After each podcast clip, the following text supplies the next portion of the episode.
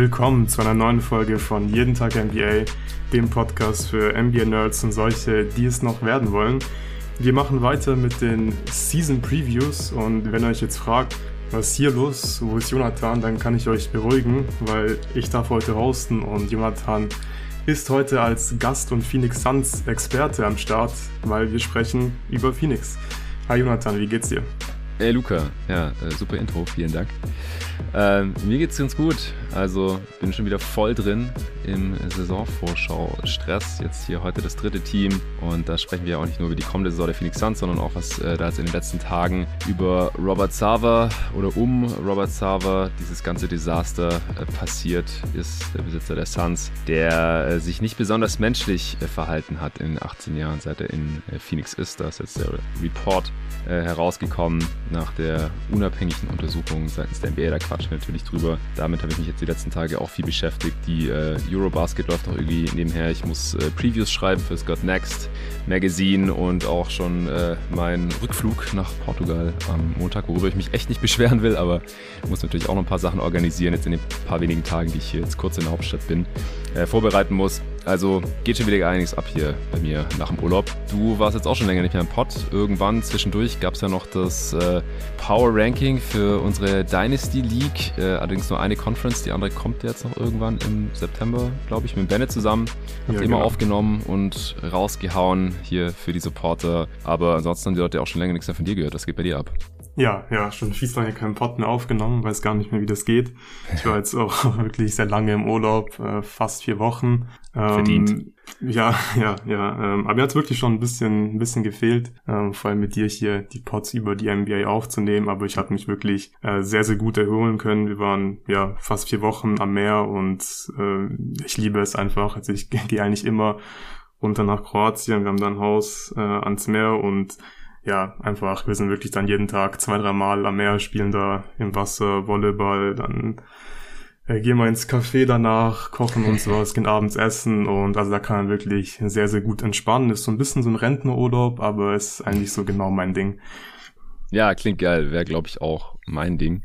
Äh, ich bin ja mit meiner Frau zusammen wieder über, also kurz durch Frankreich durch, aber wirklich nur transitmäßig ohne längeren Stop nach äh, Nordspanien gefahren. San Sebastian, äh, eine unserer, wenn nicht unsere Lieblingsstadt, die Lieblingsstadt, zumindest in Europa, wo wir jeden Sommer hinfahren. Geiles Essen da, die, die Tapas, die Pinchos, wie sie dort genannt werden. Da habe ich dann auch viel Basketball gespielt. Auf dem Court da direkt am Strand, wo ich dann auch, glaube ich, fast jedes Jahr immer irgendwo Bilder poste auf Twitter oder auf Instagram und äh, mich neidische Nachrichten erreichen. Oder Leute, die auch schon da waren, sagen, ja, da habe ich auch schon gezockt. Das ist immer witzig.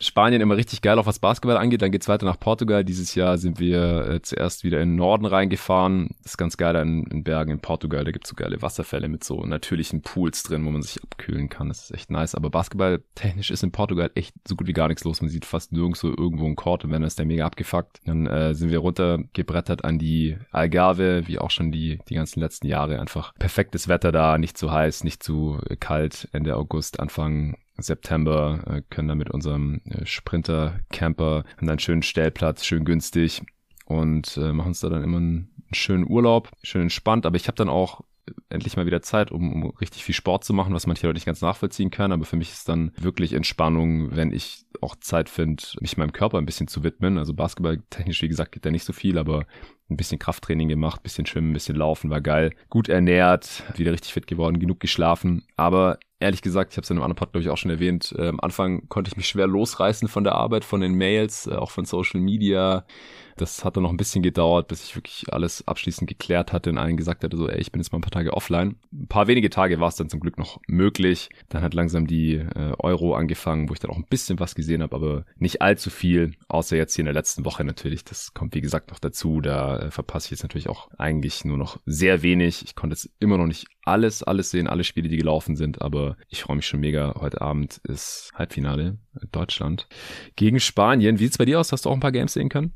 Ich habe auch ein paar Spiele gesehen. Ähm, hat ja schon angefangen, die Eurobasket, als ich noch im Urlaub war. Das Problem ist halt so ein bisschen, ähm, ich habe auch einen Kollegen dabei gehabt, der auch NBA schaut, auch den jeden Tag NBA Podcast hört. Yeah. Und der hatte natürlich auch Bock, ähm, ein bisschen Eurobasket zu schauen. Die anderen beiden Freunde sind aber eher Fußballer.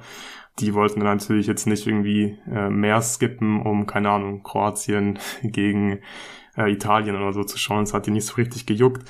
Mhm. Ähm, ich habe dann auch ein paar Mal alleine geschaut, aber ich habe im Prinzip eigentlich auch zu wenig geschaut. Ich habe halt mich ein bisschen auf Kroatien fokussiert, aber die haben halt wirklich so scheiße gespielt, dass ich dann auch irgendwann gesagt habe, dann gehe ich auch lieber ins Meer und schaue dann halt abends das Spiel an, das halt irgendwie gerade läuft, bisschen reingeschaut. Es lief halt auch immer wieder Fußball. Man wollte die Fußballer ein bisschen Fußball schauen, deswegen habe ich eigentlich zu wenig Basketball gesehen. Wir haben ein bisschen Basketball gespielt auch. Gibt da leider niemanden bei uns da in dem Dorf, der eigentlich zocken kann, weil es wirklich hauptsächlich halt Rentner sind und ja, die spielen halt kein Basketball mehr. Da haben wir ein bisschen geworfen, ein bisschen gekickt. Ja, und jetzt hier in Deutschland habe ich dann natürlich ein paar Spiele gesehen, hatte aber auch auf Training und konnte dann die Spiele abends nicht schauen zum Beispiel, also das frühe Spiel. Aber heute Abend werde ich natürlich auf jeden Fall auch einschalten. Ja, nice. Ja, aber wenn es da so geil ist, du hättest auch von dort aufnehmen können. Was hat dich jetzt zurückgetrieben nach oder gezogen nach Deutschland? Tatsächlich so ein bisschen, ähm, also Basketball. Also hier die, ah. mein, mein, mein, mein Team müssen ein bisschen trainieren. Ja, stimmt. Ähm, haben am 2.10. unser erstes Saisonspiel, hatten jetzt ein Testspiel und da war auf jeden Fall so ein Thema, dass ich jetzt als ja, Trainer dann auch jetzt nicht irgendwie acht Wochen im Urlaub sein wollte und die komplett alleine trainieren lassen wollte. Aber es wäre natürlich eigentlich ganz nice gewesen, weiter in Kroatien am Meer zu bleiben und von dort die Pots aufzunehmen. Meine Freundin, die musste ja auch früher gehen. Mit der war ich ja zuerst zehn Tage ähm, alleine. Dann kamen meine Kollegen noch dazu, aber die musste nach Hause, weil sie jetzt von der Ausbildung wieder in die Schule musste und mhm. ich konnte natürlich noch ein bisschen länger bleiben. Ja, bei dir geht's auch noch weiter letztes Jahr an der Hochschule. Genau. Ja. Aber du wirst jeden Tag NBA erhalten bleiben, können wir jetzt aber noch offiziell machen. Mhm. Diese Woche habe ich dir den äh, Vertrag rüber geschickt und wie sagt man da, fully intended to sign it oder irgendwie sowas. ja. noch liegt er mir nicht vor, aber ich, ich vertraue dir da. Ähm, wir haben jetzt nämlich auch schon einige Preview-Pods geplant und du hostest heute mit mir als äh, Gast, als Experten, wie auch immer, für die Phoenix Suns.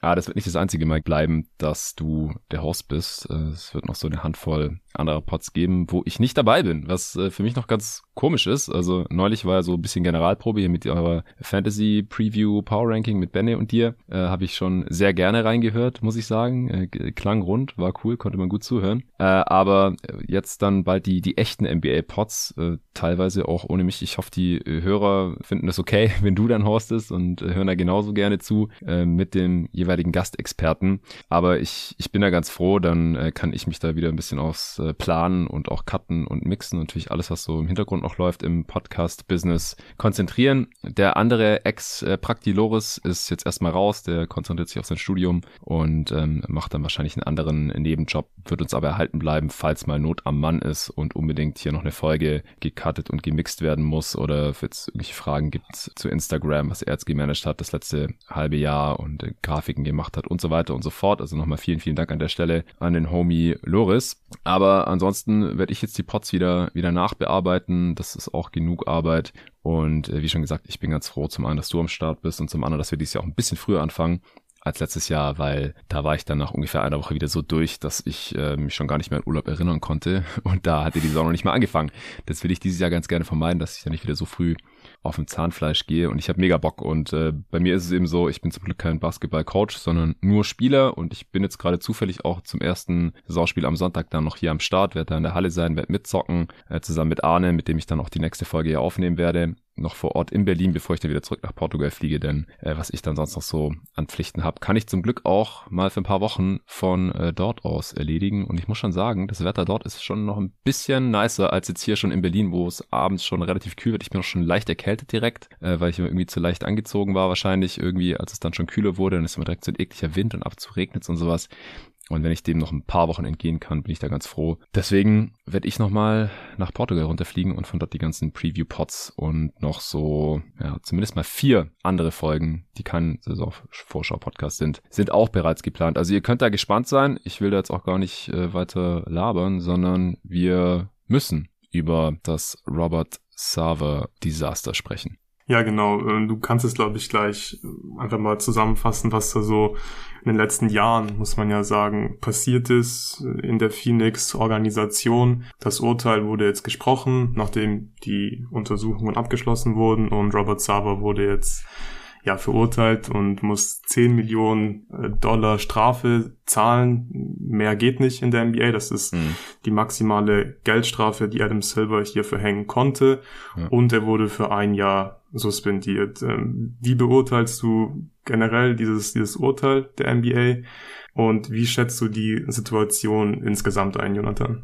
Also ich finde es echt schade, wie die NBA hier vorgeht und was für ein Bild die hier abgeben. Also man muss ja eigentlich sagen, dass die hier in den letzten drei Tagen in drei verschiedene Fettnäpfchen getreten sind, also von Fettnäpfchen zu Fettnäpfchen fast schon gestolpert sind. Auf der anderen Seite finde ich es jetzt auch nicht besonders überraschend, weil damit ein NBA-Besitzer seine Franchise verkauft, wenn er das eigentlich gar nicht selber will, muss halt einfach extrem viel passieren in dieser Liga. Leider. Und ich hatte das auch schon vor einem Dreivierteljahr, als die ESPN-Story zum ersten Mal kam von Baxter Holmes, hier im Pod gesagt, dass ich eher nicht davon ausgehe, dass Robert Saba verkaufen muss. Leider. Und Jetzt wurde am Dienstag eben die Strafe verkündet. Äh, dann gab's am Mittwoch die Pressekonferenz von Adam Silver, vom Commissioner. Und äh, gestern wurde der Interim Owner, also der jetzt quasi Robert Sava während seiner einjährigen Suspendierung, in der er halt nichts mit den Phoenix Suns und auch nicht mit den Phoenix Mercury zu tun haben darf, also da keine Entscheidung treffen kann und gar nichts, Klammer auf, im Hintergrund wurde direkt reported, dass Sava sehr wohl noch Entscheidungen treffen wird, äh, auch wenn das illegal ist, aber man kann es halt nicht ganz verhindern. Klammer zu. Und dieser Interims-Owner ist halt einer von den Dudes, die äh, sich direkt öffentlich hinter Sava gestellt haben, als dieser Report eben von einem Dreivierteljahr veröffentlicht wurde. Also jetzt auch niemand, der die Sachen ganz anders machen wird als Robert Sava wahrscheinlich. Also jemand, der halt seinem Camp zugerechnet werden kann. Das ist halt dann in Summe schon alles extrem peinlich, finde ich, was die NBA hier gerade für ein Bild abgibt. Also erstmal, wie gesagt, die Strafe, ja, 10 Millionen ist die Höchststrafe. Auf der anderen Seite, wieso ist 10 Millionen die Höchststrafe für Milliardäre? Ist vielleicht eine Frage, ja. die man sich hier stellen kann. Das ist halt Peanuts für die. Dann die Pressekonferenz von Adam Silver, also wie er sich da in bestimmten Aussagen verstrickt hat, das geht auch gar nicht klar, können wir gerne gleich noch zukommen. Mhm. Was im Bild er da abgegeben hat, eigentlich unfassbar. Also es ist so der, der Tiefpunkt von Adam Silver als Commissioner, würde ich behaupten, weil davor, er ist ja eigentlich so ein relativ makelloser Commissioner bisher gewesen. So jeder mochte ihn, alle Turbulenzen und Schwierigkeiten, die die, die Liga so geraten ist die letzten Jahre, äh, sei es Covid und dann die Orlando Bubble, immer die CBA-Verhandlungen gut durchgekommen, es gab keinen Lockout mehr und gar nichts, immer alles gut gemeistert. Hier äh, Black Lives Matter Movement und so weiter, da hat die NBA immer ein ganz gutes Bild abgegeben. Und äh, jetzt hier diese Geschichte, wo er halt so Sachen droppt wie, ja gut, wir sind zwar alle gleich, aber andere sind gleicher. Als NBA-Besitzer kannst du dir quasi mehr erlauben als als normaler Angestellter. Solche Sachen rauszuhauen, das gibt einfach ein ganz, ganz übles Bild ab um deine Frage jetzt endlich zu beantworten, und wir können da, glaube ich, auch ein bisschen äh, drüber sprechen, einfach noch, mich würde interessieren, wie du das siehst, äh, muss ich noch ein bisschen mehr ausholen. Also die NBA-Untersuchung, die wurde ja von unabhängiger Seite durchgeführt, von der Kanzlei äh, Wachtel, Lipton, Rosen und Katz in New York. Es wurde ein 36-seitiger Bericht mit über 12.000 Wörtern veröffentlicht kann man sich auch durchlesen, wenn man Bock hat. Ich habe mir ehrlich gesagt nur eine Zusammenfassung gegeben. Wir sollten hier, glaube ich, mal noch kurz raushauen, was da eben so zutage getreten ist. Es wurden über 300 aktuelle und ehemalige Suns Angestellte, äh, Phoenix Suns und äh, auch Phoenix Mercury äh, Angestellte befragt. Über 100 von denen haben Sava belastet. Über 100 Leute haben gesagt, dass der Typ Sachen gebracht hat, die nicht gehen. Also der hat sich während seiner Zeit als Besitzer der Phoenix Suns seit 2004, also in den letzten 18 Jahren, erniedrigend, frauenfeindlich, rassistisch und einfach auf verschiedenste Art und Weise geschmacklos verhalten. Und das ist jetzt einfach mehrfach durch diverse Aussagen belegt. Also allein schon, dass er das N-Wort benutzt hat, wurde von mindestens fünf verschiedenen Personen bezeugt. Und das halt, nachdem er selber noch gesagt hat, dieses Wort hat er nicht im Repertoire, würde er nie sagen. Auch dass Adam Silver dann jetzt in der Pressekonferenz gesagt hat, oder auch das Statement von äh, Sava selbst und auch von den Phoenix Suns, ja, er, er zeigt Reue und äh, er selber hat gesagt, er übernimmt Verantwortung für das, was er getan hat. Glaube ich nicht ansatzweise, ehrlich gesagt, dass er da irgendwas bereut oder dass er irgendwie versteht, was er da überhaupt getan hat. Er selber hat in seinem eigenen Statement ja, dass er so angefangen hat, äh, dass er eben Verantwortung übernehmen muss, auch als Führungskraft und so. Und dann sagt er direkt, er stimmt dem Report nicht zu oder nicht allem, was da drin steht. Das passt einfach nicht zusammen, ja. Oder dass er halt, als der Report von ESPN vor einem Dreivierteljahr rauskam, noch gesagt hat, er benutzt dieses Wort nicht und dann sagen halt fünf Leute das genaue Gegenteil aus das ist einfach nicht glaubhaft. Ich glaube, der Typ ist einfach ein Arschloch und er verhält sich wie eins, hat sich immer wie eins verhalten, die letzten 18 Jahre auf verschiedenste Art und Weise. Ich weiß nicht, ob wir jetzt alles wiederholen müssen, was er so gebracht hat, aber halt unter anderem Äußerlichkeiten von Frauen kommentiert, einer schwangeren Frau gesagt, wenn die ihr Kind hat, dann kann die nicht mehr arbeiten, die muss sich ja dann ums Kind kümmern. Er hat sich entblößt, sein Genital rausgeholt vor mehreren männlichen Mitarbeitern, also mehrmals. Ähm, hat wie gesagt mehrfach das N-Wort benutzt, auch im Beisein von Spielern, wo dann ein Assistant Coach mal gesagt hat, er kann es nicht benutzen und dann hat er es gleich nochmal benutzt. Lauter solche Sachen. Hat äh, Porno-Videos rumgeschickt, hat Nacktbildern seinen Mitarbeitern gezeigt von irgendwelchen Frauen. Er hat respektlose Witze gemacht die ganze Zeit. Also ich glaube, man, man kann sich so ganz grob vorstellen, was er für ein Typ ist und trotzdem äh, sagt der Report im Endeffekt aus oder fasst zusammen, dass er das zwar gemacht hat, aber dass man darauf basierend nicht den Schluss ziehen kann, dass Robert Sava ein Frauenfeind oder ein Rassist ist. Und das finde ich halt auch schon ein starkes Stück, weil es sagen, es bezeugen so viele Leute, dass er sich eben genau so verhält. Dann ist aber die Schlussfolgerung, hat er zwar gemacht, ist scheiße, aber er ist trotzdem kein Rassist und deswegen folgt jetzt hier diese Strafe. Also, dass es nicht einfach ist, dass ein Besitzer verkaufen muss, das habe ich ja gerade schon genannt. Also faktisch müssen 23 Besitzer mindestens zustimmen, also der 29 anderen Teambesitzer, dass ein Verkaufszwang überhaupt zustande kommt. Das ist nicht passiert, wird meiner Meinung nach, äh, Spoiler wahrscheinlich auch nicht passieren. Ist selbst bei Donald Sterling übrigens damals nicht passiert. Der wurde in Anführungsstrichen nur auf Lebenszeit suspendiert. Ja, Sava jetzt ein Jahr, was offensichtlich nicht das Maximum ist. Oder wie du es vorhin auch schon gesagt hast, weil Sterling wurde für seine restliche Lebenszeit gebannt. Seine Frau Shelly Sterling hat dann die Clippers übernehmen müssen, weil Donald durfte ja nichts mehr damit zu tun haben. Und die hat dann eben an Steve Ballmer verkauft. Dem haben die anderen Besitzer aber dann zugestimmt. Das ist aber gegen Donald Sterlings Willen passiert.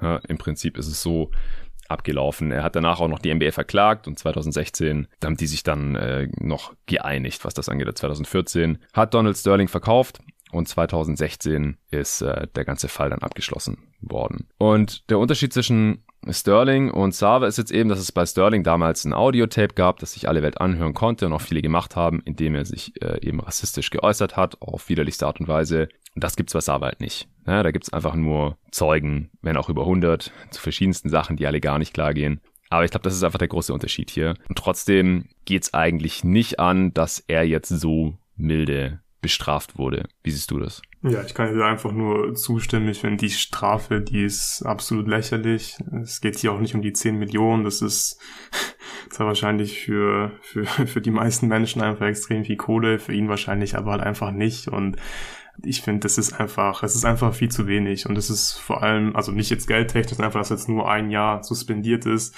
Es war zwar leider auch so ein bisschen zu erwarten, du hast gerade eben erklärt, warum es nicht so leicht ist, dass man einem Owner einfach sein Team wegnehmen kann, aber ja, einfach, es wäre mehr drin gewesen als ein Jahr.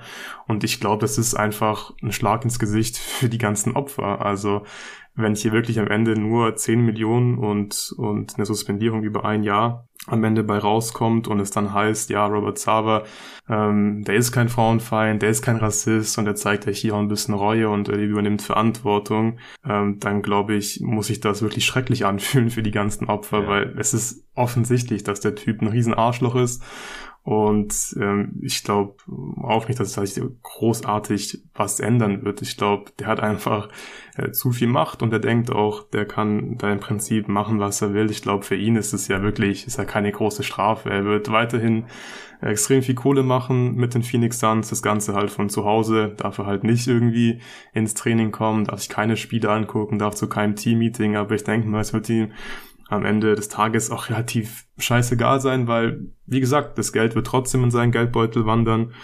Für die Opfer muss es wirklich schlimm sein, weil ich denke, das war mit Sicherheit nicht leicht, auch diese Aussagen überhaupt zu machen, ja. darüber zu sprechen, dass du sexuell belästigt wurdest von Robert Sava beispielsweise oder dass er sich äh, rassistisch geäußert hat. Und diese Strafe, ich denke, ähm, die findet ja jeder einfach zu mild. Und äh, ich verstehe natürlich schon, dass es, dass es nicht leicht ist, ähm, ihm einfach das Team wegzunehmen. Aber du hast es von auch schon angeschnitten, die Pressekonferenz von Adam Silver, die war ja auch ziemlich merkwürdig. Er hat da sehr unsicher gewirkt. Manche Aussagen waren sehr, sehr komisch und ja. er hat einfach unvorbereitet gewirkt. Ja. Also das waren ja Fragen, ähm, das war klar, dass das kommt und das war nicht erst seit gestern klar und er hat da so ein bisschen vor sich hingestottert manchmal und man hat einfach den Eindruck gehabt, er hat eigentlich nicht so richtig einen Plan, was er jetzt eigentlich genau sagen will und ja, gerade dieser Aspekt mit dem Ding, dass er halt gemeint hat, ja, Robert Sava, der hat sich jetzt hier auch irgendwie geändert und zeigt Reue und so. Ähm, das finde ich schon sehr, sehr hart, weil äh, ich glaube,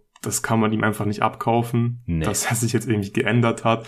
Und wie gesagt, also für die Opfer muss das wirklich ein Schlag ins Gesicht sein, wenn Adam Silver sich vor allem da auch hinstellt und dann halt meint, ja, der hat sich geändert und das kann man nicht vergleichen mit Donald Sterling und so. Ich glaube, man kann einfach schon sagen, dass er halt ein genauso großes Arschloch ist wie Donald Sterling und so jemand sollte halt einfach kein NBA-Team besitzen dürfen. Und ja. vor allem hat Adam Silver das Ganze ja immer so ein bisschen begründet, dass es ja einen anderen Standard gibt oder es einfach schwieriger ist aufgrund seiner Position ihn da jetzt irgendwie zu bestrafen. Das geht halt nicht, das ist ja sein Team und so.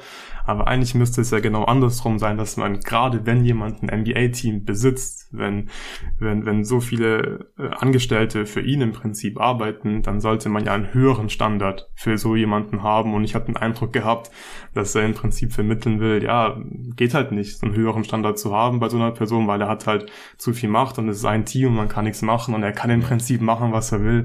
Und jetzt zahlt er halt 10 Millionen, bekommt trotzdem weiterhin äh, oder verdient weiterhin Geld mit den Phoenix Suns und chillt halt zu Hause ein Jahr. Also es ist ja. schon ziemlich lächerlich, finde ich. Und jetzt liegt es im Prinzip ja an Spielern, an Fans, an den Medien, ESPN zum Beispiel vor allem, da weiterhin Druck zu machen, weil ich glaube, das ist ja. jetzt halt wirklich so hm, die letzte Gelegenheit, äh, die man auch nutzen, nutzen muss, einfach jetzt nicht irgendwie Gras über diese Sache wachsen zu lassen. Man muss weiterhin öffentlich Druck ausüben und dann kann dann noch was passieren, weil im Endeffekt das einzige richtige Urteil oder die, die, die Konsequenz muss eigentlich sein, dass Robert Sava dieses Team verkaufen muss und dass Robert Sava ja keine Führungskraft äh, sein kann und kein NBA-Team besitzen darf und dass keine Leute für ihn arbeiten müssen. Das muss am Ende dabei rauskommen.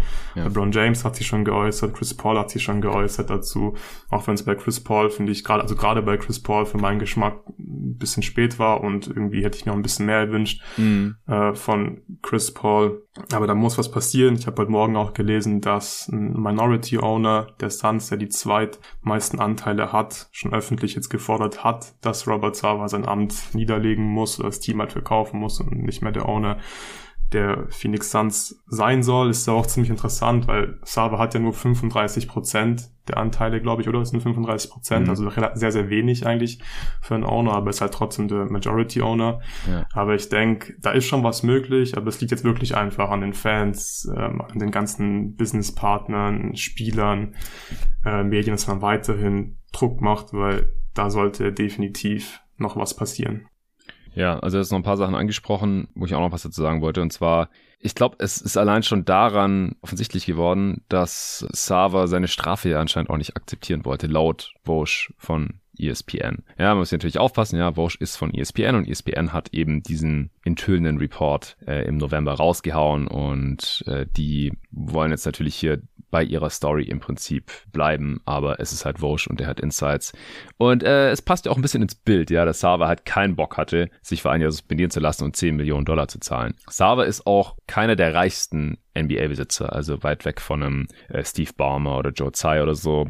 Ich glaube formell, wenn man sich den Net Worth anschaut, ist er nicht mal Milliardär. 800 Millionen ist sein Net Worth ist halt wie wenn jemand 800 Euro im Geldbeutel oder auf dem Konto hat und 10 Euro Strafe zahlen muss, ja, um das mal so ins Verhältnis zu setzen. Also jetzt nicht unendlich wenig für ihn, aber halt wirklich im Verhältnis tut es ihm jetzt auch nicht schrecklich weh. Und wie gesagt, dass er ein Jahr zu Hause sitzen muss, das ist halt ein Witz, weil er, er wird trotzdem irgendwie involviert sein. Also das ist einfach utopisch zu denken, dass der jetzt ein Jahr äh, alle Kontakte abbricht zu jedem, der irgendwas mit den Suns zu tun hat. Vor allem nicht ein Typ wie er. Und wenn er diese Strafe auch nicht akzeptiert und in seinem eigenen Statement sagt, er akzeptiert den Report nicht und eben in dem Report jetzt auch Sachen herausgekommen sind, die er davor von sich gewiesen hat, also ich würde dem Typ einfach kein Wort glauben. Allein so von der Persönlichkeit her, wie ich ihn einschätze, der, der wird sich nicht mehr ändern. Das ist einfach, ja, ich finde, das ist so ein bisschen dieses verwöhnter Bengel, der ja viel zu viel Macht hat, wie so ein verwöhnter Thronfolger oder so. Also es hat so ein bisschen was von von Royalty äh, für mich. So so ein König, der schalten und walten kann, wie er möchte und es kann ihm eh nichts passieren. Er kann alle Menschen behandeln um ihn herum wie Müll, entwürdigend und vor allem was ja auch ein großes Ding ist bei ihm, wenn man diesen Report liest, ist halt Beleidigung und Beschimpfungen und Bullying und solche Sachen. Der behandelt Leute einfach teilweise wie Dreck und keiner kann ihm was. Und Adam Silver hat halt in der Pressekonferenz das so ein bisschen versucht zu verteidigen und es geht halt auch echt überhaupt nicht klar. Und ich finde auch, du hast gesagt, er war so unsicher und hat so gestammelt und so, als er das gesagt hat mit, als NBA-Besitzer hat er halt andere Rechte als ein Angestellter, da hat er selber kurz so innegehalten und gedacht so, scheiße, habe ich das jetzt echt gesagt? Ja. Und das hat ja danach auch direkt die NBA-PR äh, mit einem Statement wieder so ein bisschen eingefangen und geschrieben, ja, natürlich werden dieselben Verhaltensstandards angelegt an alle, die irgendwie in der NBA mitarbeiten oder sowas. Äh, aber es ist ja offensichtlich nicht so. Ich meine, es ist ja auch irgendwie wahr. Silver allein kann Sava nicht feuern. Das geht halt nicht. Das müssen, Silver arbeitet auch nur für die NBA und die NBA besteht halt aus 30 Teams und ähm, das heißt, die anderen 29 Besitzer oder mindestens 23 davon, die können Server rausschmeißen. Und daran hatten sie offensichtlich kein Interesse. Oder im Prinzip gab es bei Sterling damals ja auch schon ähnliche Überlegungen. Ich glaube, selbst Mark Cuban hat sich damals geäußert. Mark Cuban, genau, ja. Hat Bedenken geäußert. Ja, wir wollen hier keinen Präzedenzfall schaffen, weil wenn ich mal Kacke mache vielleicht, also Klammer auf, hat natürlich gesagt, aber das heißt ja im Prinzip, wenn ich mal irgendwie eine Verfehlung habe und hey, die Mavs sind auch kein Kind von Traurigkeit, da ist auch schon viel Scheiße gelaufen in der Organisation, könnte es ja sein, dass ich auch gezwungen werde zum Verkaufen, das will ich nicht. Und deswegen haben die anderen Owner da natürlich Schiss. Wahrscheinlich hat der eine oder andere auch irgendwie solche Leichen im Keller oder schon ein bisschen was auf dem Kerbholz, was ihm auf die Füße fallen könnte. Ich fand jetzt auch, ähm, ist eine interessante Dynamik, dass LeBron James äh, sich da halt auch direkt so zu Wort geäußert hat und gesagt hat, hey, das geht gar nicht, so jemanden brauchen wir nicht in der Liga. Ich fand, der war auch sehr viel deutlicher als Chris Paul. Chris Paul hat halt gesagt, ja, die Strafe ist zu mild, aber er hat halt nicht gesagt, Zava muss rausgeschmissen werden.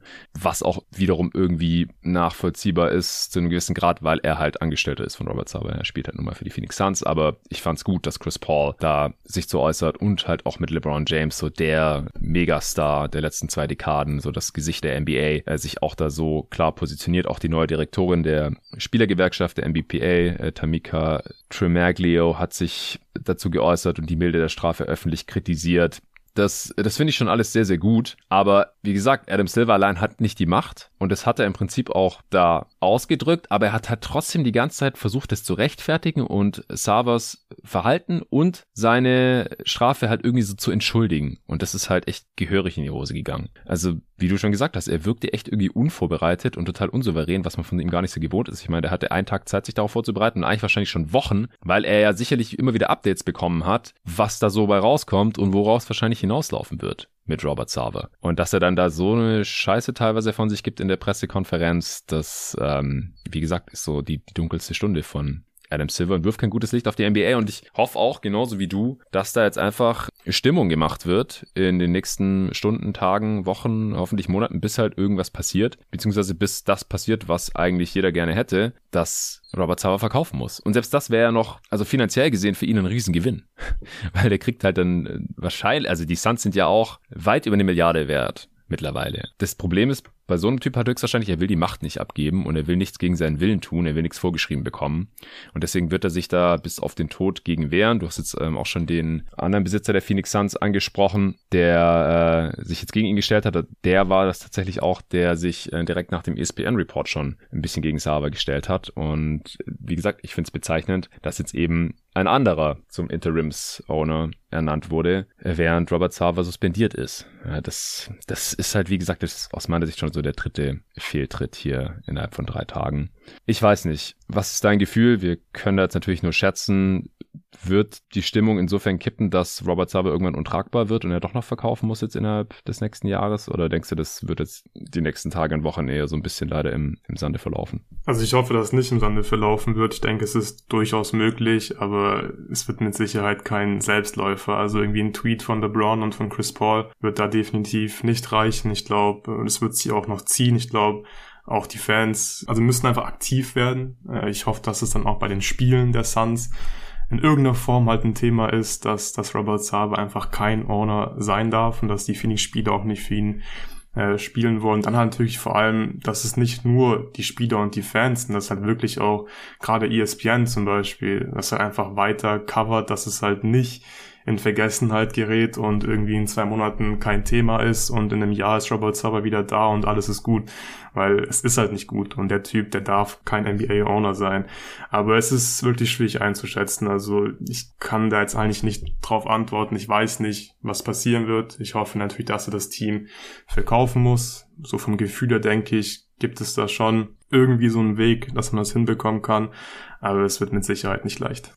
Also ich, ich finde es nach wie vor krass, dass es anscheinend diesen riesigen Unterschied gibt zwischen es gibt was, was man sich anhören kann. Oder ein Video wäre wär natürlich dann wahrscheinlich äh, sein Todesurteil, wenn es ein Video davon gäbe, wie er das N-Wort wiederholt ausspricht vor äh, schwarzen Spielern der Suns. Oder wie er, ich glaube, es war ein Physiotherapeut, der vor ihm auf den Knien war, wo mhm. er, wenn er dann sein Genital da auspackt quasi, also wenn es davon ein Video gäbe oder so, dann wäre der Typ am Ende. Oder wie er von der Mitarbeiterin die, die Oberweite kommentiert und solche Sachen. Wenn es das gäbe. Aber das finde ich halt so frustrierend, weil es ja, sind ja jetzt ja. nicht irgendwie fünf, fünf Mitarbeiter, die das halt gesagt haben, dass man was auch falsch wäre, dass man sagen könnte, ja, vielleicht ist der wirklich eigentlich ein guter Typ und keine Ahnung was, aber es sind hunderte von Leuten, hunderte von Leuten haben hier ausgesagt und es ist einfach so offensichtlich, dass der Typ ein riesen Arschloch ist ja.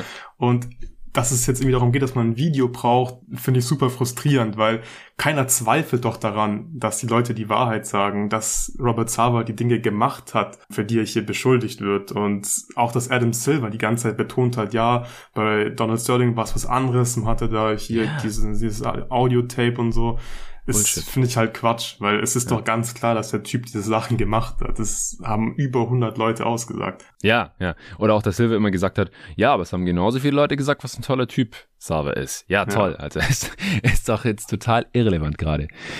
Ja, also echt ungünstig, dass es da nichts äh, gibt, was anscheinend dasselbe Gewicht hat wie bei, bei Sterling, weil er ist halt einfach ein vergleichbares Arschloch. Würde ich behaupten. Ja.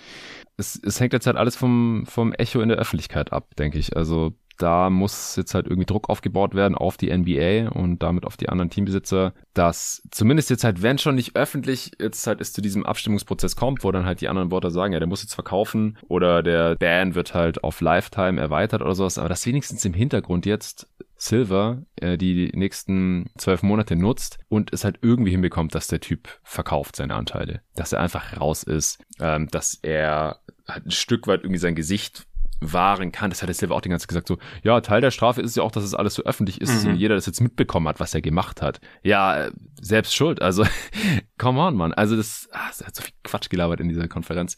Ich komme echt nicht drauf klar.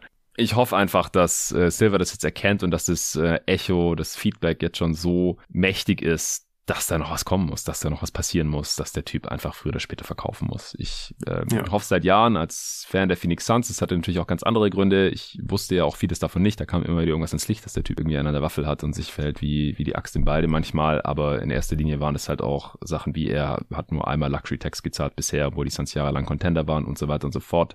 Sich ständig irgendwie eingemischt in irgendwelche Draft-Entscheidungen, wollte Aiden statt Doncic, solche Sachen.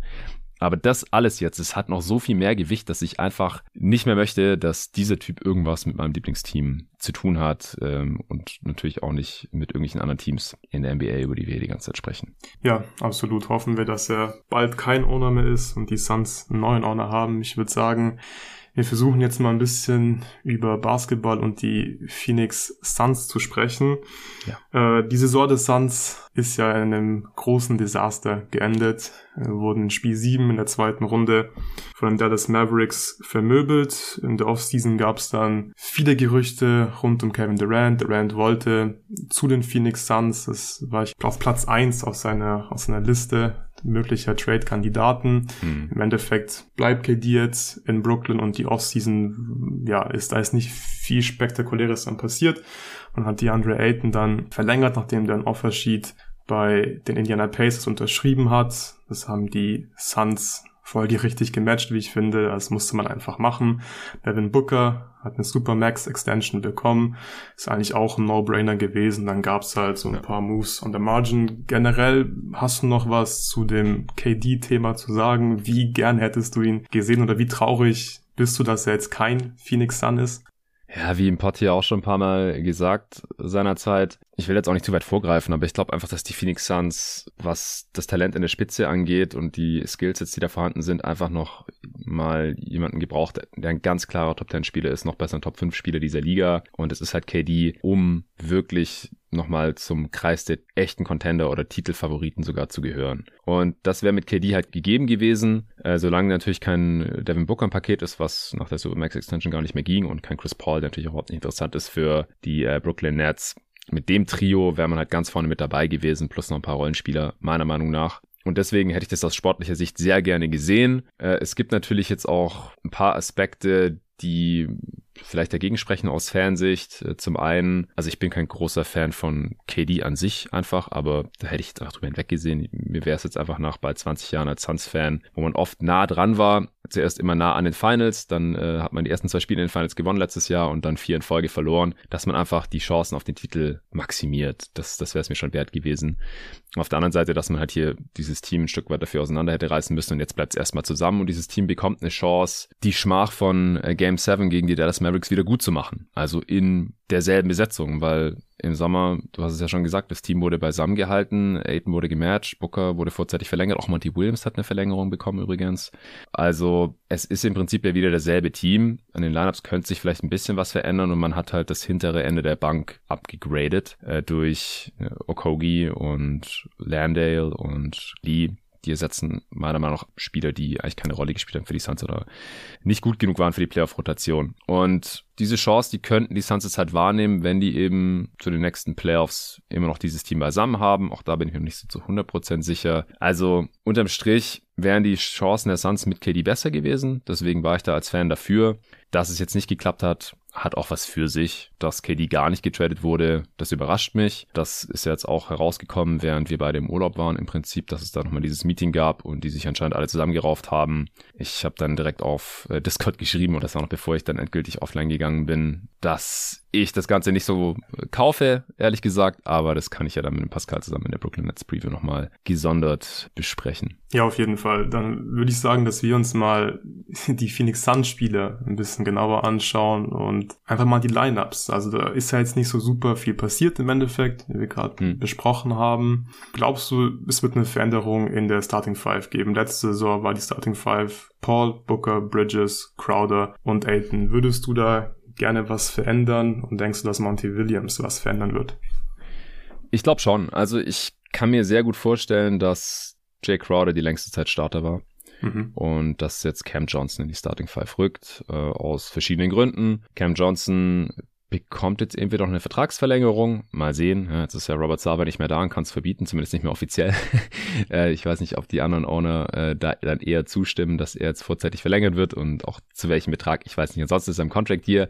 Äh, dann hatte ich ja bei meinem Case gegen Cam Johnson als Sixth Man of the Year der letzten Saison gesagt, dass er als Starter viel besser ist als als Bankspieler, dass ich deswegen ungern ihn als Sixth Man of the Year sehen würde oder ihn auch nicht als Top-Kandidaten da sehe, weil jemand, der als Bankspieler schlechter ist als als Starter, passt es aus meiner Sicht irgendwie grundsätzlich nicht so gut.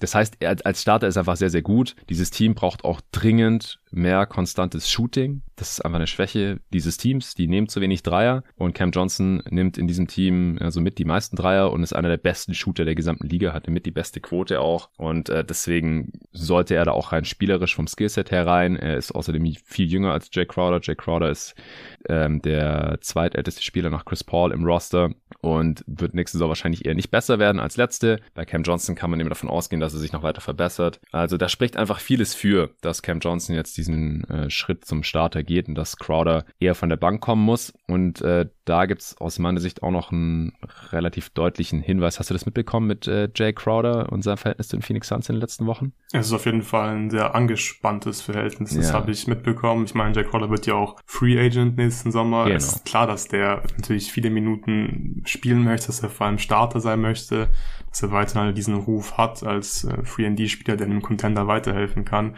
Für ihn persönlich, kann ich nachvollziehen, wäre es natürlich schlecht, in einem Contract-Year ähm, auf der Bank Platz nehmen zu müssen.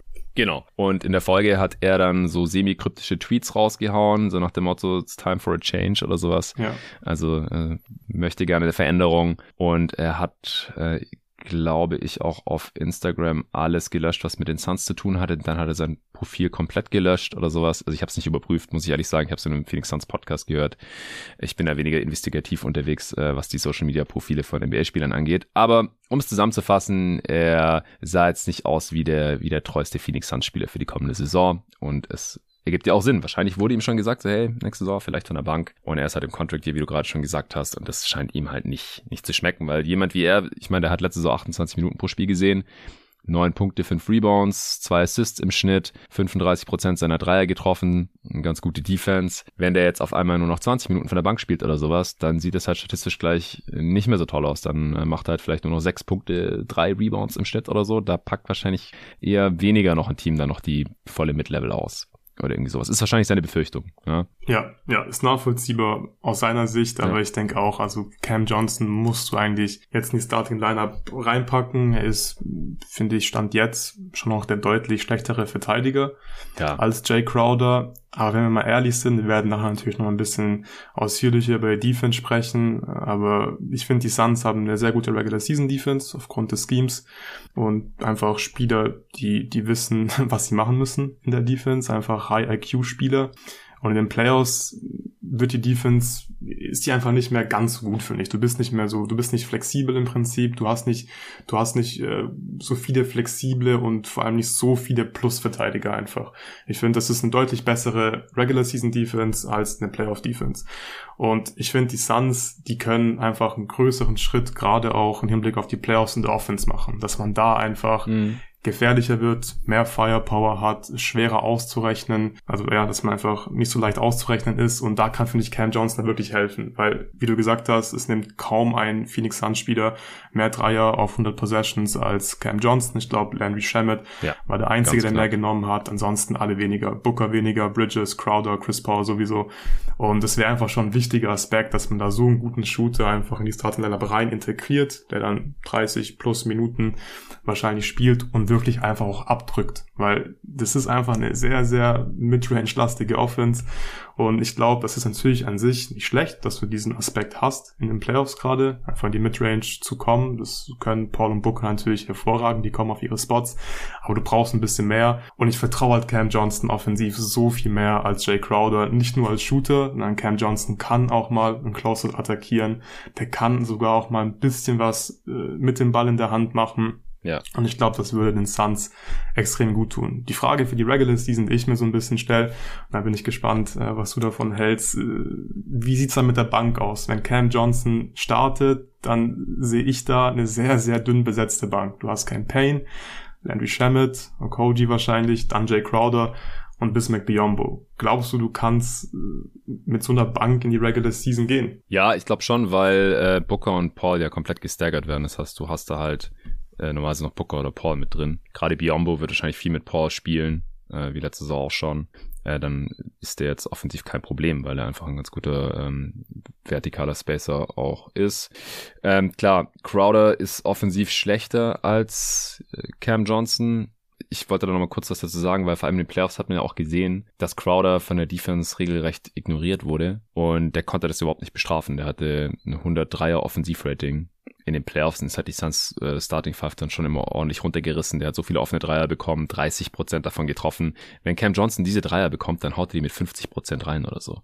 Also die Suns werden dann einfach offensiv deutlich schwerer ausrechenbar und äh, schwerer zu verteidigen. Und dann kriegt Devin Booker auch einfachere Looks. Äh, Im Pick and Roll ist es nicht so eng.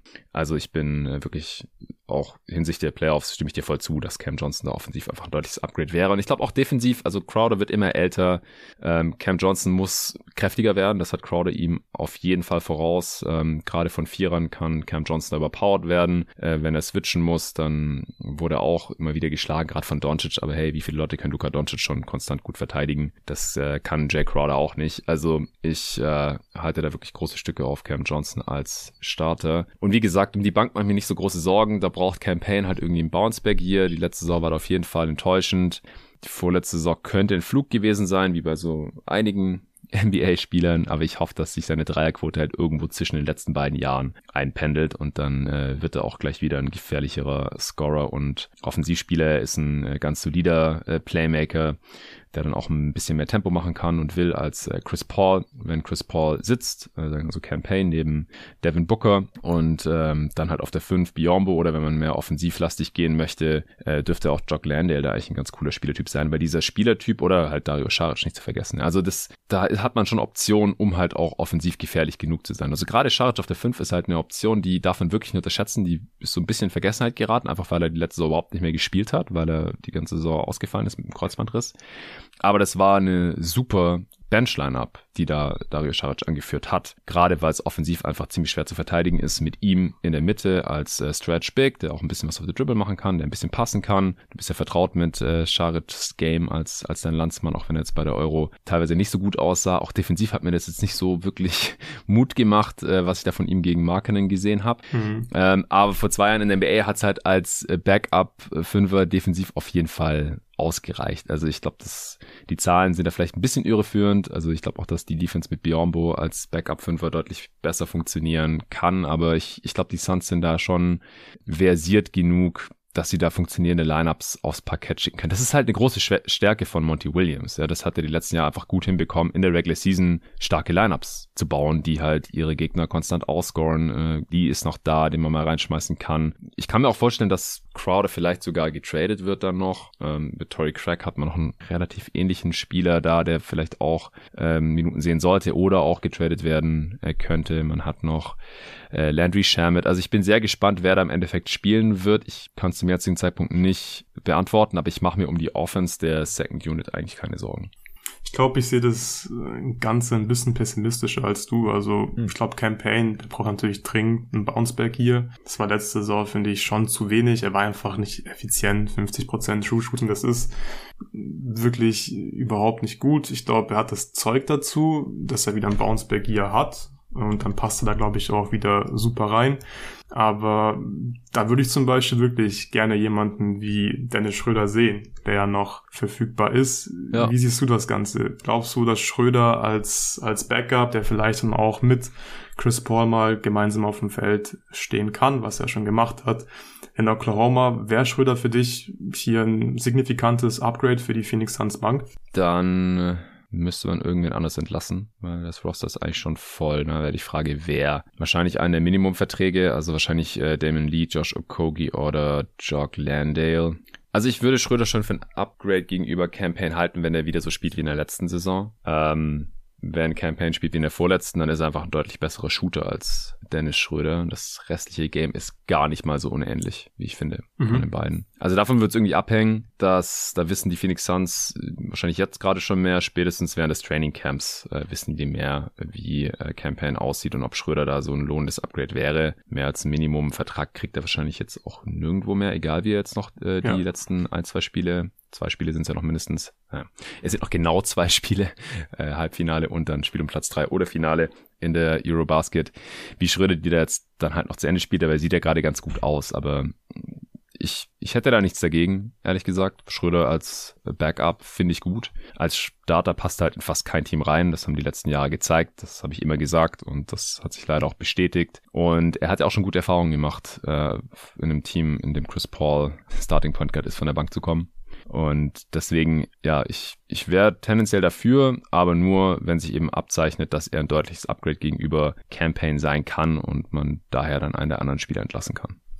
Ja, das macht äh, auf jeden Fall Sinn. Ich bin auch wirklich gespannt, wie dann die Big Man-Rotation aussehen wird. Klar, die Ayton wird die meisten Minuten da auf der 5 abreißen. Ich glaube, Biombo ist äh, gerade auch für die Regular Season ein sehr, sehr solider Backup-Center, weil du die Defense einfach keine Sorgen machen muss. Ich bin super gespannt, wie Šarić performen wird in der NBA. Das äh, war so ein bisschen äh, von Höhen und Tiefen, finde ich, geprägt. Eurobasket hat dann teilweise in Spielen ganz gut getroffen, also seinen Dreier getroffen. Das wäre natürlich für Phoenix super, wenn er halbwegs gut verteidigen kann und in der Offense dann von der Bank so ein bisschen den Stretch Big machen kann. Ähm, mhm. Er hat auch mal in Eurobasket ein Spiel auf der 5 angefangen. Er wurde Subats dann von Anfang an aus der Rotation im Prinzip komplett rausgenommen im Achtelfinale gegen Finnland, damit mhm. Kroatien ein bisschen mehr switchen kann. Und da sah Schadic, finde ich, wirklich äh, nicht gut aus nee. als, als Center. Also wenn er dann zum Korb rollen musste und hat einfach viel verlegt, hat, glaube ich, auch insgesamt äh, unter 40 Prozent, glaube ich sogar, dann hat Zweier nur getroffen. Und da mache ich mir schon so ein bisschen Sorgen, aber in der Theorie, finde ich, gefällt mir die Big Man-Rotation eigentlich ganz gut. Wir haben über Cam Johnson schon gesprochen. Ich glaube, man konnte auch schon ein bisschen rausfinden, dass er trotz des Alters auch so ein bisschen der Breakout-Kandidat hier in diesem Team ist. Cam Johnson ist schon 26 Jahre alt. Ähm, ja. Überrascht mich immer wieder. Er hat, glaube ich, älter erst, als Booker.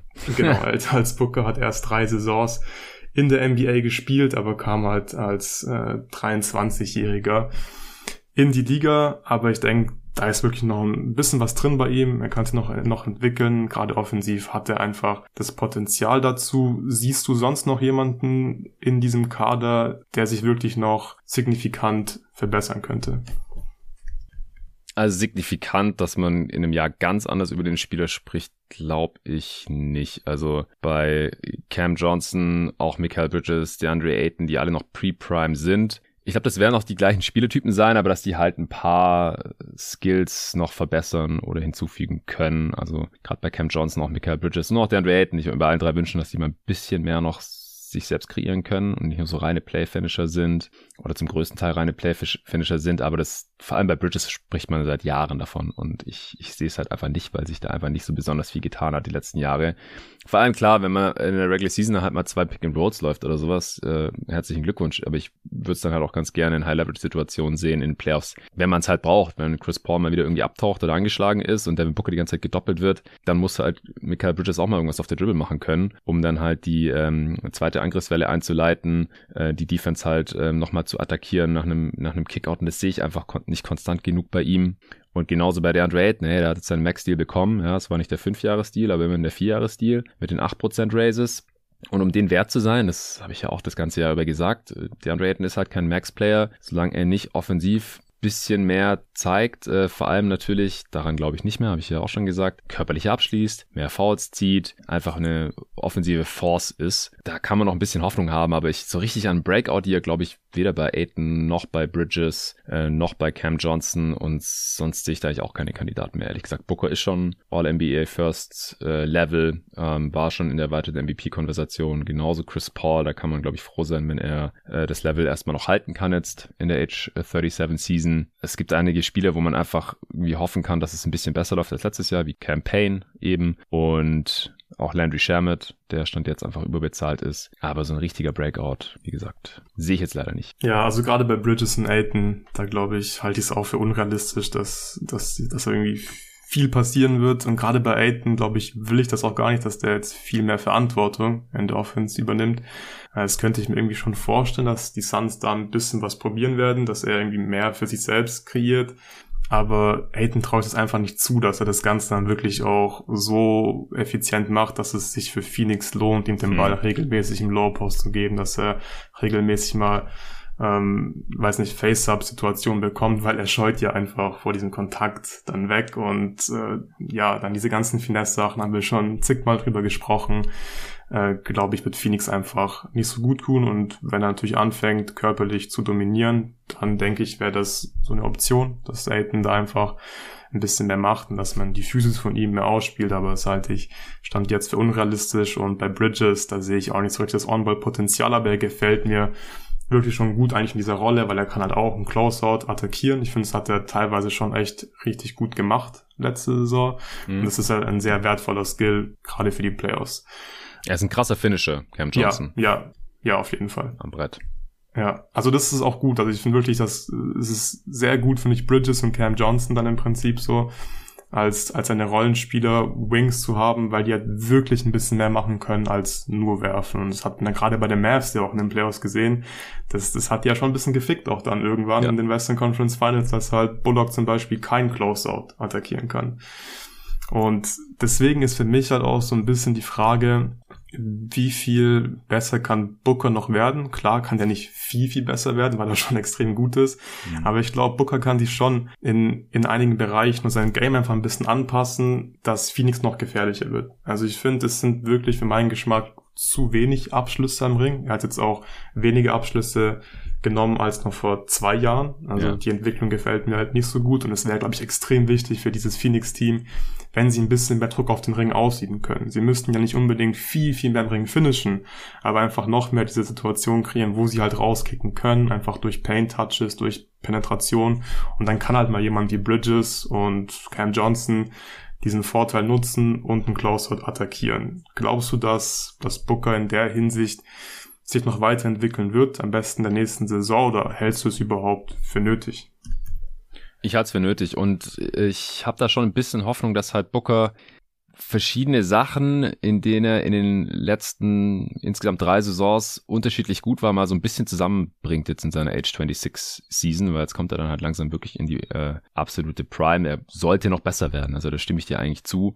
Allein von der Trajektorie und äh, vom Alter her sollte da noch ein bisschen Luft nach oben sein und ja, er, er hat sich die letzten Jahre immer konstant verbessert. Ähm, das würde mich schon wundern, wenn wir jetzt hier schon den besten Booker gesehen haben, auch wenn er, wie gesagt, schon halt so All-NBA First-Teamer war und zum ersten Mal in der MVP-Konversation war und ähm, ja auch bei uns im Consensus Top 30 auf Platz 12 gelandet ist. Äh, seine Range war da sehr kurz. Also er ist so ein Fringe Top 10 Spieler, was schon ziemlich krass ist. Aber ich habe ihn halt auch relativ deutlich, hatte sogar auf Platz 11, aber ich habe ihn relativ deutlich außerhalb der Top 10 gesehen, weil alle anderen dominieren halt äh, physischer als äh, Devin Booker. Und was bei ihm halt ein bisschen seltsam ist, das unterscheidet ihn auch von Aiden, er hat es halt schon mal gemacht, aber dass halt seine Freiwurfrate die letzten drei Jahre so krass nach unten gegangen ist. Halt, er war schon bei fast 40% Freiwurfrate 2019-20 in seinem ersten Osterjahr, dann ist es auf 31% runtergegangen und letztes Jahr nur noch 26%. Äh, auf der anderen Seite hat er halt äh, mehr Dreier genommen, jetzt die letzten drei Jahre, das hat sich genau andersrum entwickelt. Siebeneinhalb Dreier von der Possessions, dann acht, jetzt zehn bei 38 Prozent. Das ist natürlich auch super effizient, aber wenn er das ein bisschen kombinieren könnte und was fällt dann da weg? Natürlich die Midrange, wo er halt auch sehr stark ist, aber die Midrange ist halt nicht so effizient wie 38 Prozent Dreier und wenn man viele Freiwürfe zieht und die mit 90 Prozent ungefähr trifft. Ja, also das, das würde ich mir ein bisschen wünschen bei ihm,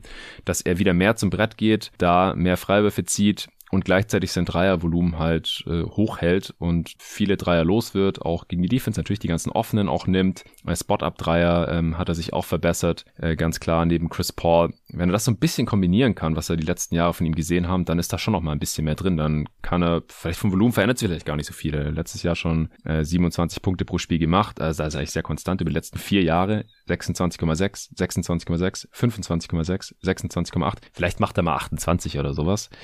Ähm, aber vor allem bei Effizienz, da ist, glaube ich, noch ein bisschen was drin bei Devin Booker. Ja, absolut. Ich glaube auch gerade in der Kombination, dass er halt mit Chris Paul im Backcourt steht, der natürlich einfach extrem viele Midrange-Würfe nimmt. Das macht er einfach verdammt gut. Und bei Chris Paul sehe ich natürlich nicht mehr dieses Potenzial, dass er jetzt sein Game noch großartig ändern wird, mehr zum Korb ziehen wird oder sowas. Also das ist, ist einfach unrealistisch bei Chris Paul. Devin Booker, was er gesagt, der hat schon gemacht. Und ich finde, es muss er wirklich einfach mehr machen nächste Saison, mehr Dreier, mehr Abschlüsse im Ring, weil es braucht dieses Phoenix Suns Team. Ich würde auch sagen, ähm, wenn du jetzt zu keinem Spieler mehr was hast. Ich glaube, wir haben jetzt auch alle besprochen. Vielleicht noch kurz was zu Josh Okoji. Glaubst du, der kann Minuten bekommen, der kann den Suns helfen? Ja, also ich finde ihn ganz interessant so als als bissigen On-Ball-Defender und äh, theoretisch ist er auch athletisch genug, um Finisher zu sein. Ein Wurf glaube ich nicht mehr bei Okogi. Ähm, ist aber halt nur tragbar, wenn es ansonsten offensiv um ihn herum sehr, sehr gut läuft.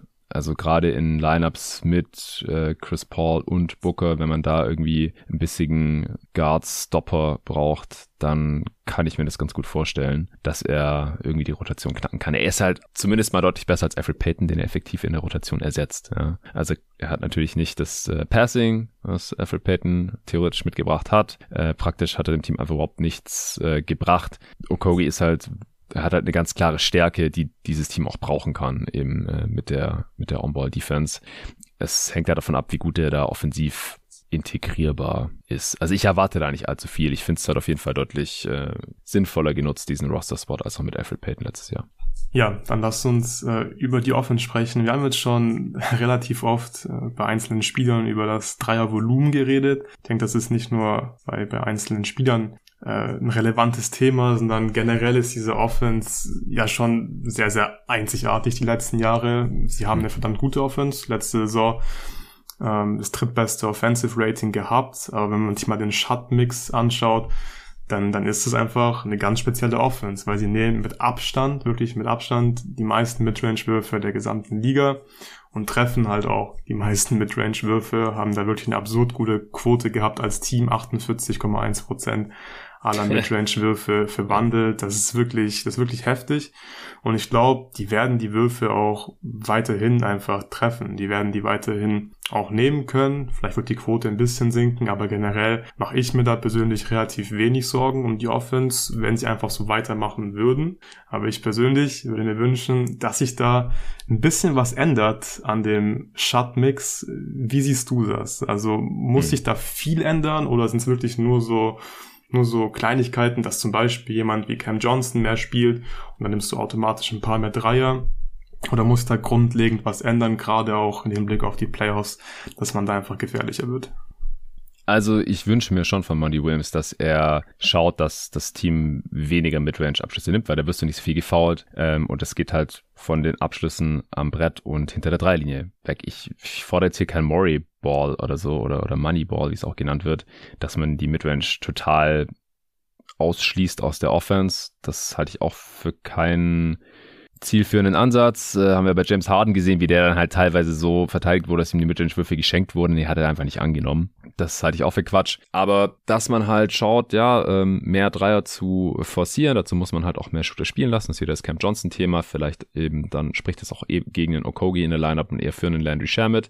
Und äh, dass man halt auch Plays implementiert, die auf Abschlüsse in der Zone abzielen. Äh, sei es jetzt für Aiton, aber auch für Booker, äh, auch für Bridges und Johnson, die ja hochprozentige Finisher sind am Ring, aber da einfach viel zu selten hinkommen. Also das, wenn ich in ein paar Monaten das nicht sehe in der Phoenix Suns Offense, dann habe ich wirklich keine großen Hoffnungen für die kommenden Playoffs, weil das ist halt das, was die Suns letztendlich in der Offense immer gekillt hat, ähm, dass sie halt in den Playoffs dann äh, eben nicht mehr so an ihre Spots reinkommen und dann fallen die Midrange-Stamper halt mal nicht so. Die Shot-Quality ist bei den Suns einfach ähm, gemessen am Ligaschnitt. Platz 30. Ja, ja. Äh, mies. Ja, sie sind ähm, ziehen die zweitwenigsten Freie für die Liga, nehmen die viertwenigsten Dreier und das sind ja die effizientesten Abschlüsse, die es gibt. Ja, da, da hilft es dann auch nicht, dass man in der Regular Season sehr wenig Turnovers macht und halt die Midranger so toll trifft. Äh, das ist einfach dann nicht so resilient, keine resiliente Offense für die Playoffs, um da 16 Spiele zu gewinnen. Man hat schon mal 14 gewonnen mit dieser Offense. Da ist auch einiges richtig gelaufen in den Runden zuvor. Ich, ich glaube einfach nicht dran, dass man dann mit, mit diesem Shotmix äh, und, und diesem Team 16 Mal in den Playoffs gegen vier verschiedene Gegner gewinnen kann. Also das haben mir jetzt halt die die letzten beiden Playoffs so unterm Strich schon ein bisschen gezeigt. Und das äh, es liegt zum einen an Monty Williams und zum anderen aber auch an den an den einzelnen Spielern. Also Cam Johnson haben wir besprochen, Devin Booker haben wir besprochen, DeAndre Ayton haben wir besprochen. Da wollte ich auch nochmal sagen, also ich hätte jetzt gar nichts dagegen, wenn DeAndre Ayton ein paar mehr Touches bekommt in der Regular Season, einfach um mal zu gucken, geht da noch mehr. Ja, er will ja immer, ja, dass man ihm das mal so ein bisschen zugesteht äh, und dann halt einfach guckt, ja, von welchen Spots kann er sich denn vielleicht doch selber hochprozentige Würfe erarbeiten. Er, er war ja vorletzte Saison, glaube ich, ein sehr effizienter Postabspieler, letzte Saison dann nicht mehr. Also das schwankt so ein bisschen, ist ja auch immer Small Sample Size, weil einfach die meisten Spieler nicht mehr so viel aufposten. Und in dem Playtype gibt's dann auch einfach nicht äh, genug Abschlüsse. Aber ich kann mir halt schon vorstellen, dass er den ein oder anderen Move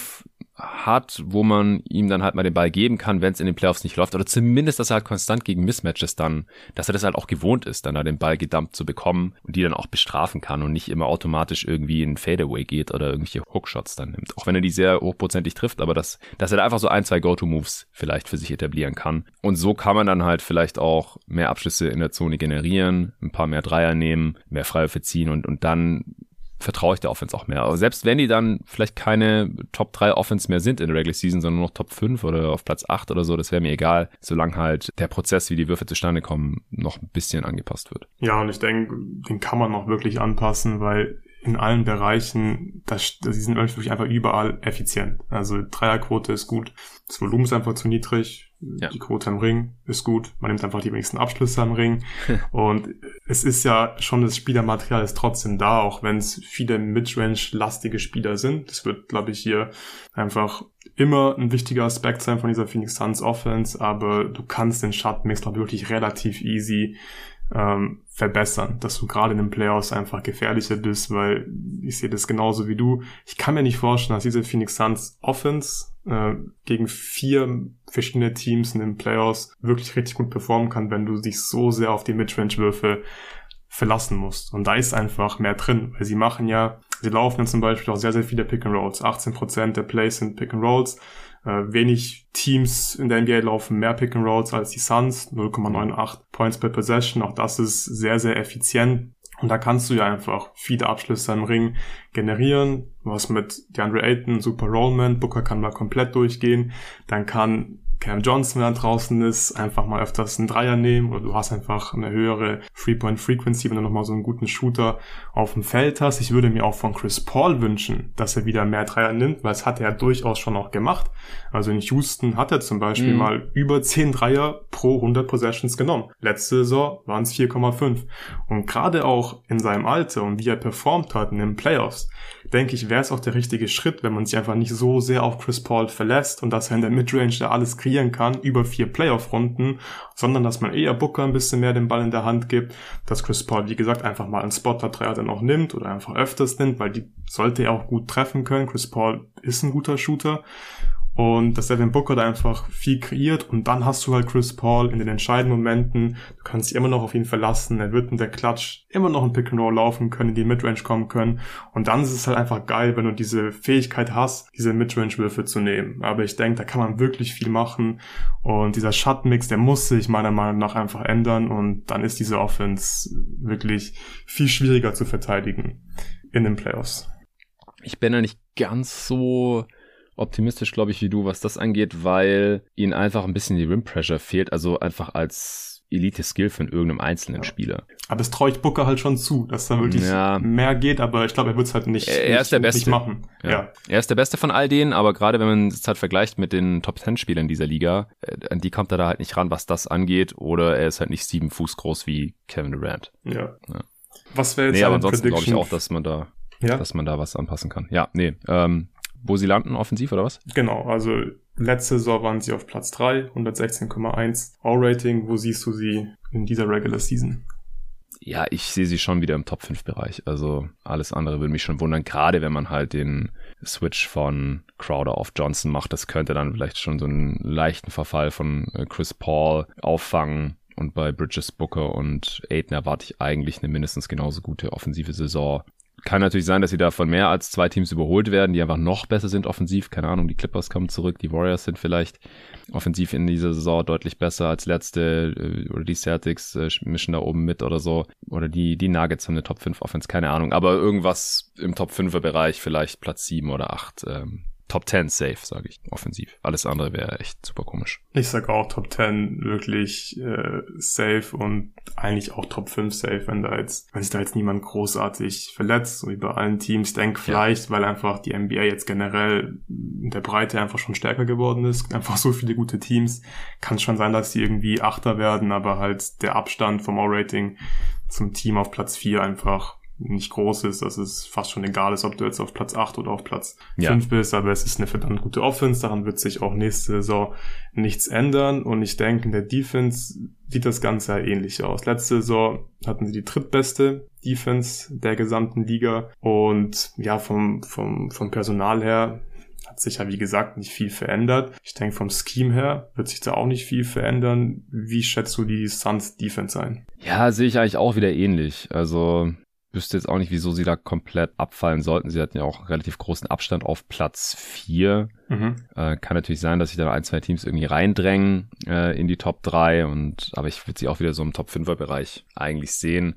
Es könnte natürlich sein, dass die äh, Backup-Units defensiv ein bisschen abfallen mit ähm, Scharic statt McGee und dass die Starting Five auch defensiv ein bisschen leidet mit Cam Johnson statt Crowder oder dass Chris Paul dann nochmal äh, einen Schritt zurück macht, dass man halt auch in Playoffs gesehen hat, dass man halt defensiv abused werden kann, dass es auch in der Regular Season öfter gemacht oder dass in der letzten Saison nicht so oft der Fall war oder dass man einfach in den Playoffs so ein bisschen den Blueprint gesehen hat, wie man die Suns Defense äh, knacken kann. Aber da wird auch viel davon abhängen, wie motiviert der Andre Ayton jetzt als Defensivanker nochmal ist. Mhm. Er hat jetzt seine Kohle bekommen. Ja, auf manche Spieler wirkt sich das äh, nicht positiv aus, was das Engagement angeht. Und äh, letztes Jahr war er halt im Contract Year und hat da wirklich alles getan, um seine Rolle bestmöglich auszufüllen. Hat sich ja auch defensiv über die letzten Jahre immer weiterentwickelt. Für mich hat er immer noch ja, so Borderline All-Defense Potenzial, aber er ist halt noch nicht ganz da, er ist einfach nicht ganz konstant noch der, der Rim Protector. Äh, On-Ball finde ich ihn nach wie vor da extrem stark. Also da hängt auch sehr viel einfach von ihm ab, wie, wie in jeder Defense viel vom, vom Big abhängt.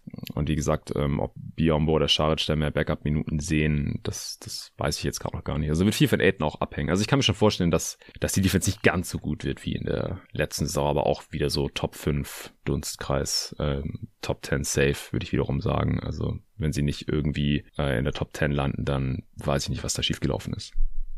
Ja, aktuell weist nichts darauf hin, dass sie irgendwie jetzt viel schlechter sein sollten in der Defense.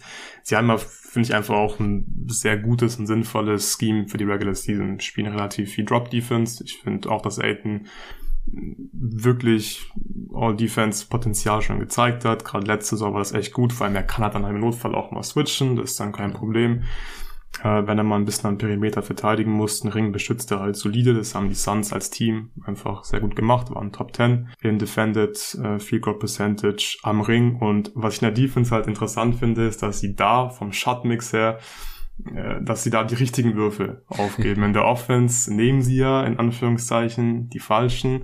Wir haben vorhin schon mal kurz äh, hier Effective, also Location Effective Field Goal Percentage angesprochen. Also was ist da der Durchschnitt von den Spots, wo du die Würfe in der Defense hergibst, beziehungsweise in der Offense nimmst. In der Offense sind sie da auf Platz 30 vom Location Effective Field Goal Percentage. In der Defense sind sie auf Platz 2.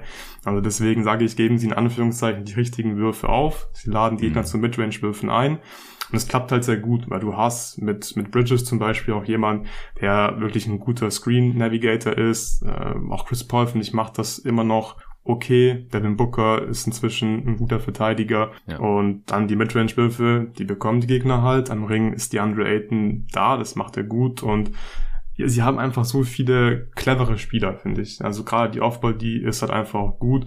Und ich finde, das reicht halt schon, dass du ziemlich safe eine Top 10 Defense hast, weil was ich bei den Suns immer so ein bisschen vergesse, ist, dass sich ja da wirklich viele Turnover forcieren. Das denkt man, finde ich, irgendwie nicht so ganz, mhm. weil ich habe jetzt nicht das Gefühl, dass da jetzt so super viele athletische Spieler immer auf dem Feld stehen. Zum Beispiel bei den Raptors ist immer klar, da weiß man, ja klar, die haben fünf lange Athleten auf dem Feld, die machen da einfach Stress.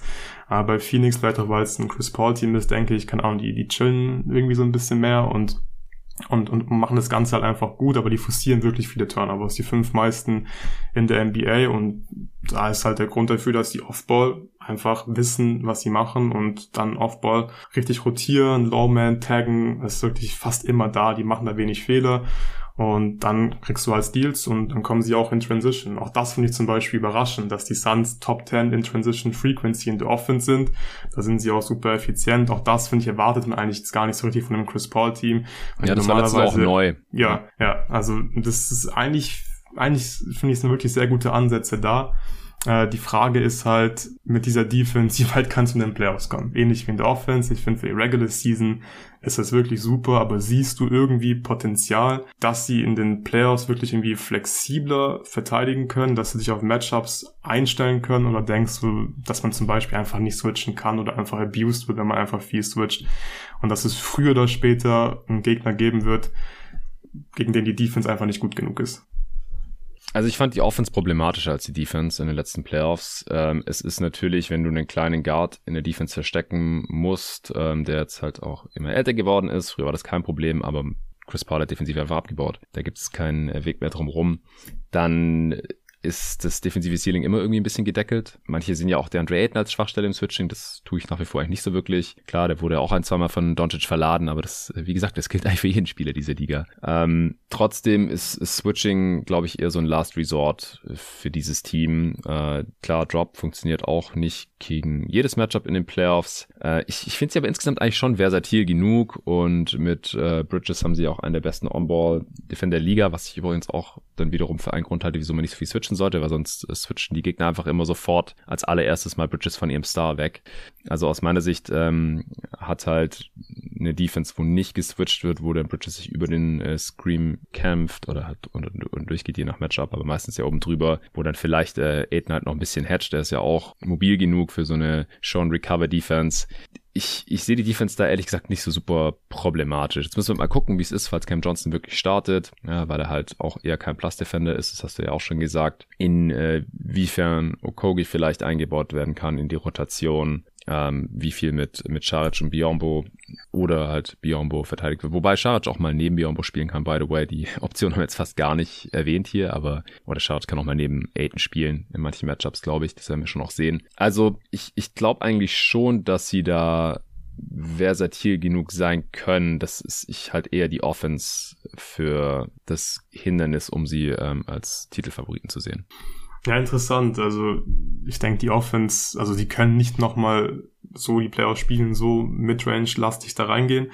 Aber ich denke, das ist halt leichter umzustellen. Es ist leichter, mehr Abschlüsse am Ring zu generieren und mehr Dreier zu nehmen, als dann in den Playoffs halt die Defense anzupassen, weil ich glaube, das Personal haben die Suns eigentlich nicht wirklich. Du hast gesagt, Chris Paul musst du ja im Prinzip Stand jetzt einfach inzwischen verstecken. Der Typ ist 37 Jahre alt, ist halt einfach so bei so einem kleinen Guard in dem, in dem Alter.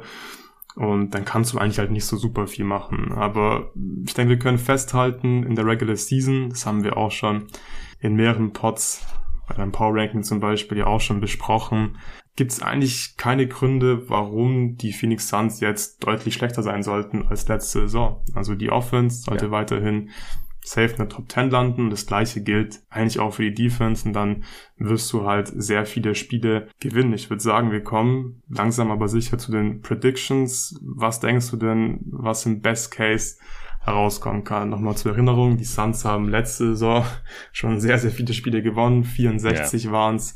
Was ist dieses Jahr das Best-Case-Szenario?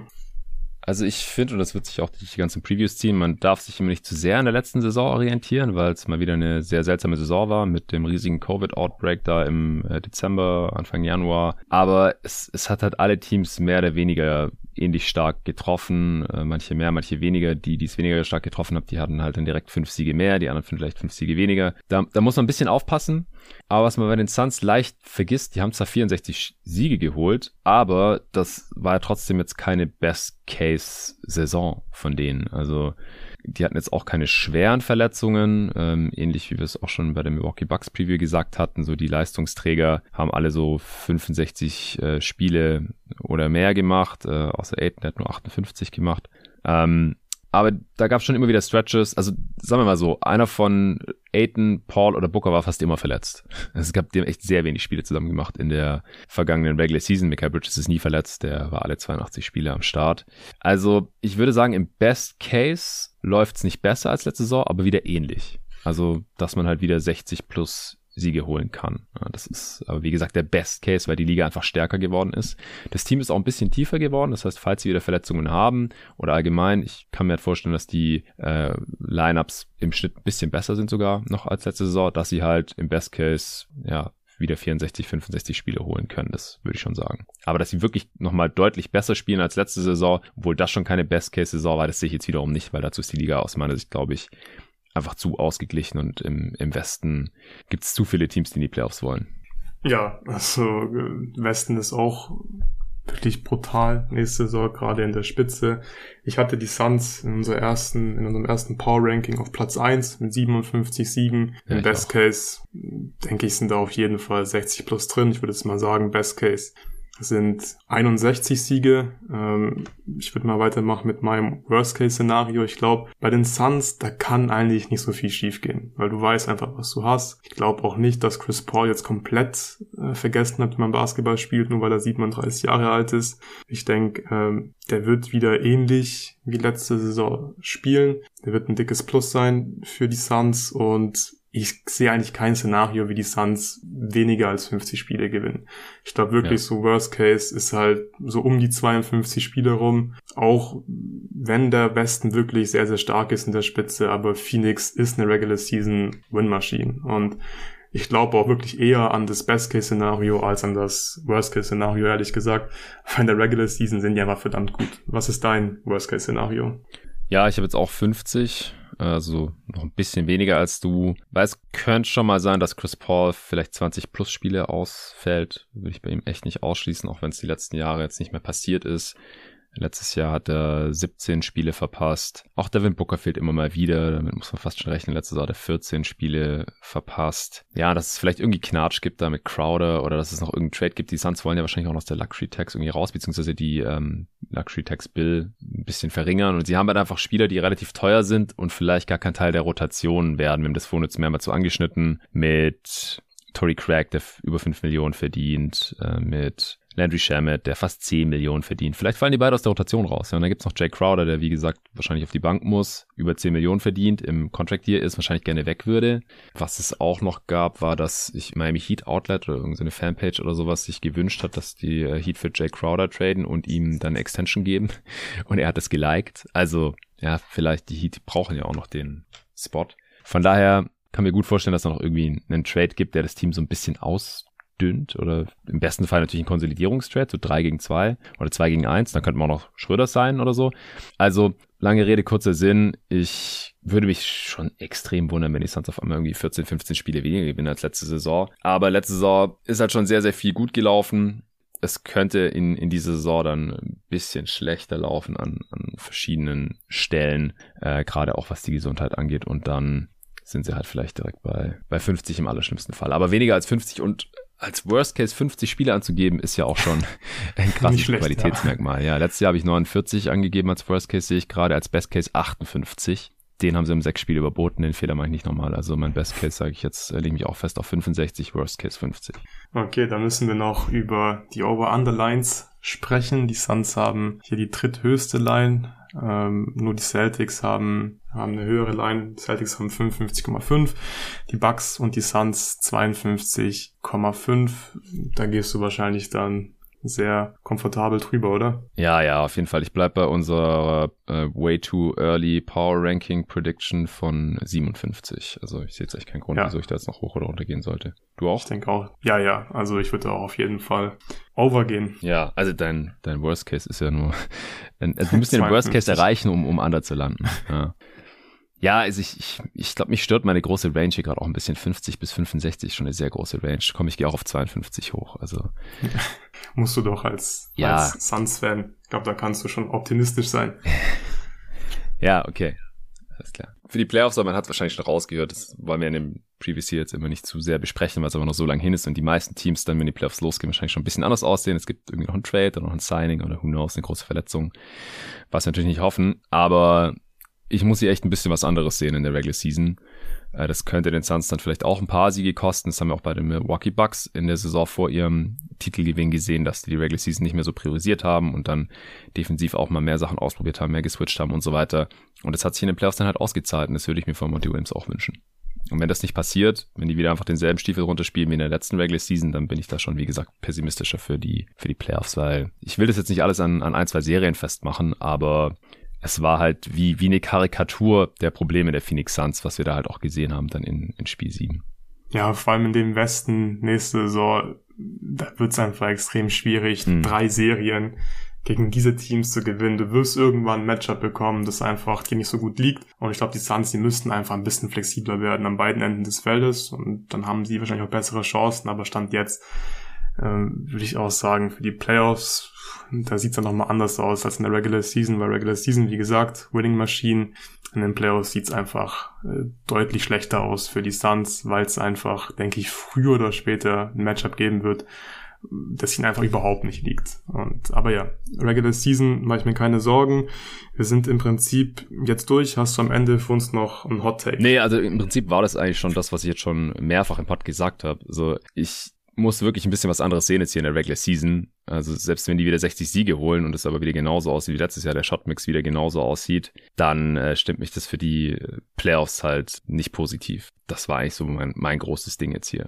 Und ich habe es ja auch schon mal neulich in dem Pod gesagt, ich, ich kann mich dann auch nicht so wirklich über die ganzen Regular Season Siege freuen, wenn, wenn das dann halt Richtung Playoffs nicht äh, besonders vielversprechend aussieht.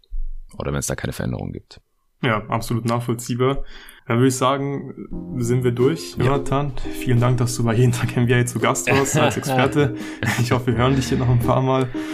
Und ähm, ich freue mich hier auf die ganzen Previews, die in den nächsten Wochen folgen werden.